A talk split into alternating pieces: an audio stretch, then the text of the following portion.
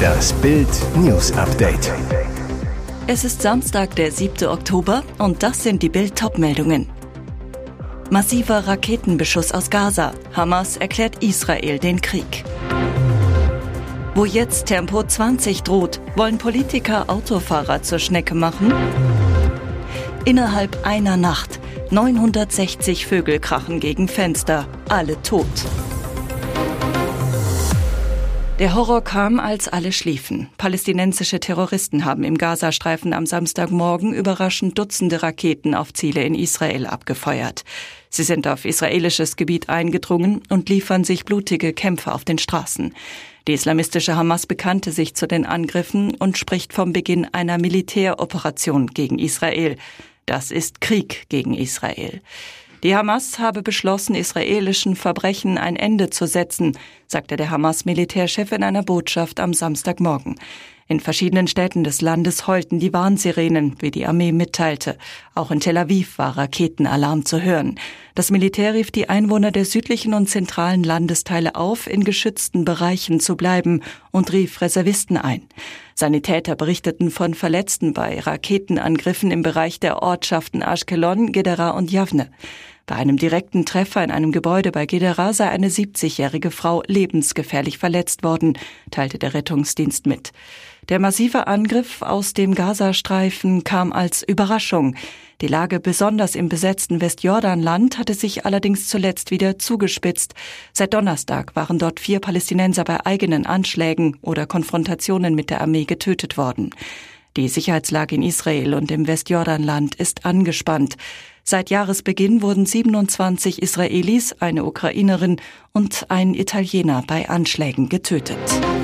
Wenn die Straßen zu Kriegsspuren werden. Tempo 30 ist Lokalpolitikern in vielen Städten mittlerweile offenbar zu schnell. Sie setzen auf ein neues Limit, Tempo 20. Bedeutet, in den verkehrsberuhigten Geschäftsbereichen sollen Autofahrer nicht schneller als 20 kmh fahren. Ziel? Weitere Verkehrsberuhigung vor allem in Innenstädten, vor Geschäften, Restaurants, Cafés. Stuttgart zum Beispiel begründet Tempo 20 Zonen auch mit mehr Sicherheit für Fußgänger. Kriechen statt Fahren. Ist das sinnvoll? Möglicherweise, sagt der Städte- und Gemeindebund. Nach Ansicht von dessen Chef Gerd Landsberg sollen Tempo 20 Zonen als Ergebnis eines kommunalpolitischen Abwägungsprozesses in Innenstädten möglich sein.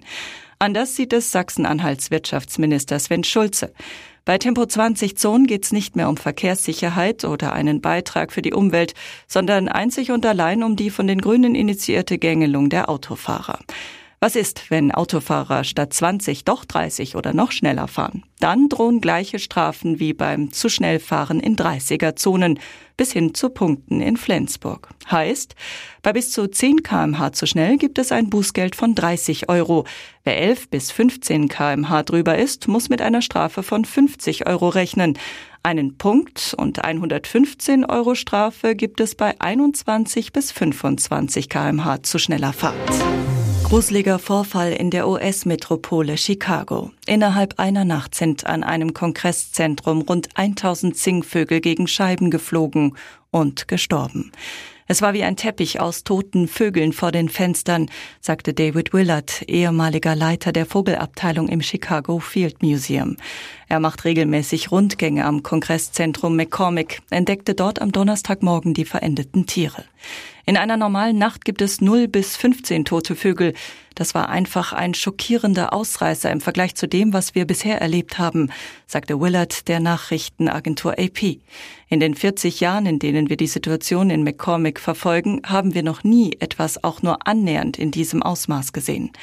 Nach der Zählung des Field Museum starben in der Nacht zu Donnerstag 964 Tiere. Es sollen 33 Vogelarten gewesen sein, die meisten von ihnen sogenannte Grasmücken. Vogelexperten machen unter anderem die Beleuchtung der Kongresshalle für das Unglück verantwortlich. Vögel, die nachts ziehen, orientieren sich an Sternen. Helle Lichter von Gebäuden locken sie an und verwirren sie. In der Folge kann es passieren, dass die Tiere bis zur tödlichen Erschöpfung um das Licht herumfliegen oder aus Orientierungslosigkeit gegen Scheiben krachen. Das Todesphänomen ist als Lichtattraktion bekannt. Zum ersten Mal hat eine Transgender-Frau die Wahl zur Miss Portugal gewonnen. Flugbegleiterin Marina Marchetti ist nun offiziell die schönste Frau des Landes. Sie sei stolz, als erste Transgender-Frau für den Titel der Miss Portugal anzutreten, schrieb Marchetti bereits vor ihrem Sieg in sozialen Netzwerken. Jahrelang war es für mich nicht möglich, teilzunehmen, und heute bin ich stolz, zu dieser unglaublichen Gruppe von Finalisten zu gehören. Marina Marchetti wird Portugal nun bei der Wahl zur Miss Universe im November im zentralamerikanischen El Salvador vertreten, wo sie mit der 22-jährigen Niederländerin Ricky Kolle auf eine weitere Transgender-Frau trifft.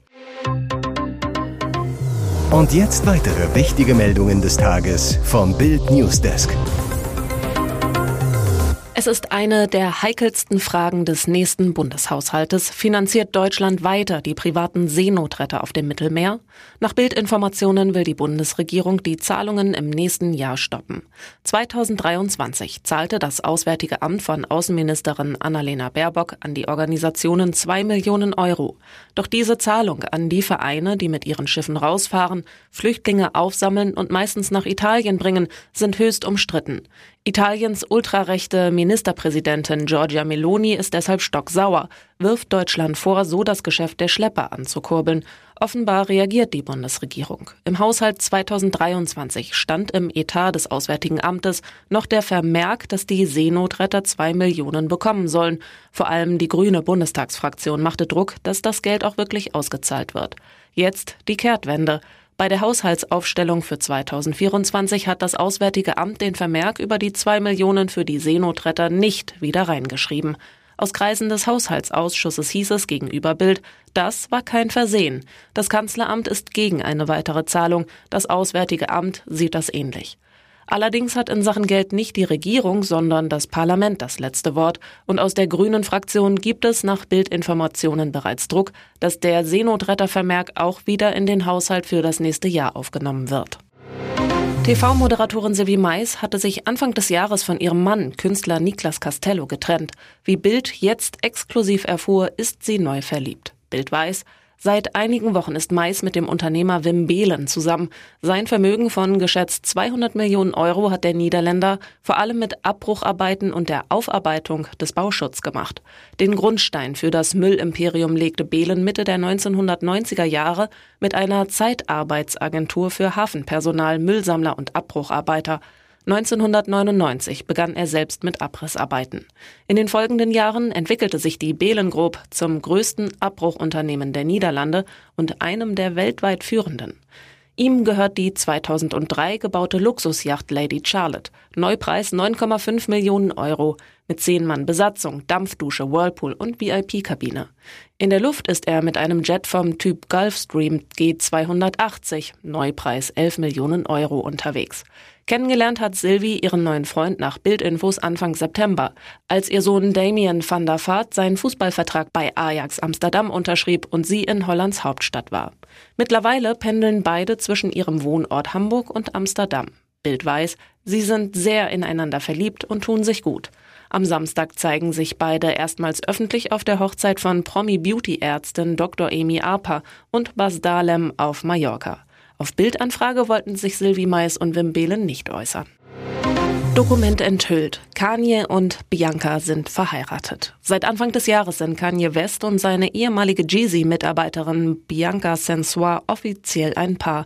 Die beiden sollen in einer privaten Zeremonie geheiratet haben, nur zwei Monate nachdem die Scheidung von Kanye und Kim Kardashian durchgewesen ist. Das plötzliche Ehebündnis der frisch Verliebten hat in der Vergangenheit jedoch immer wieder Fragen aufgeworfen, denn von der angeblichen Hochzeit in Beverly Hills gab es kein offizielles Schreiben. Bis jetzt. Laut der Daily Mail haben die zwei sogar schon am 20. Dezember 2022 geheiratet. Das stehe in der offiziellen Heiratsurkunde, die dem britischen Magazin vorliegt. Dem Dokument zufolge gab sich das Paar in Palo Alto, Kalifornien, bekannt als Silicon Valley, das Jawort. Kanye und Bianca sollen für die Zeremonie einen geheimen Ort ausgewählt haben. Unterschrieben haben die beiden mit Bianca Sensori und der Rapper mit Ye, da er im Oktober 2021 seinen Namen rechtlich ändern ließ. Trauredner war der Unternehmer James Mayfield. Mayfield bietet Ehepakete ab 385 Dollar an, für die keine gerichtliche Zeremonie erforderlich ist. Auf seiner Webseite heißt es auch, dass für eine vertrauliche Heiratslizenz keine Zeugen anwesend sein müssen. Interessant, als Ehewohnsitz gab das Paar Kanye's Ranch in Wyoming an. Der Rapper kaufte die Immobilie im Wert von 14 Millionen Dollar vor rund vier Jahren.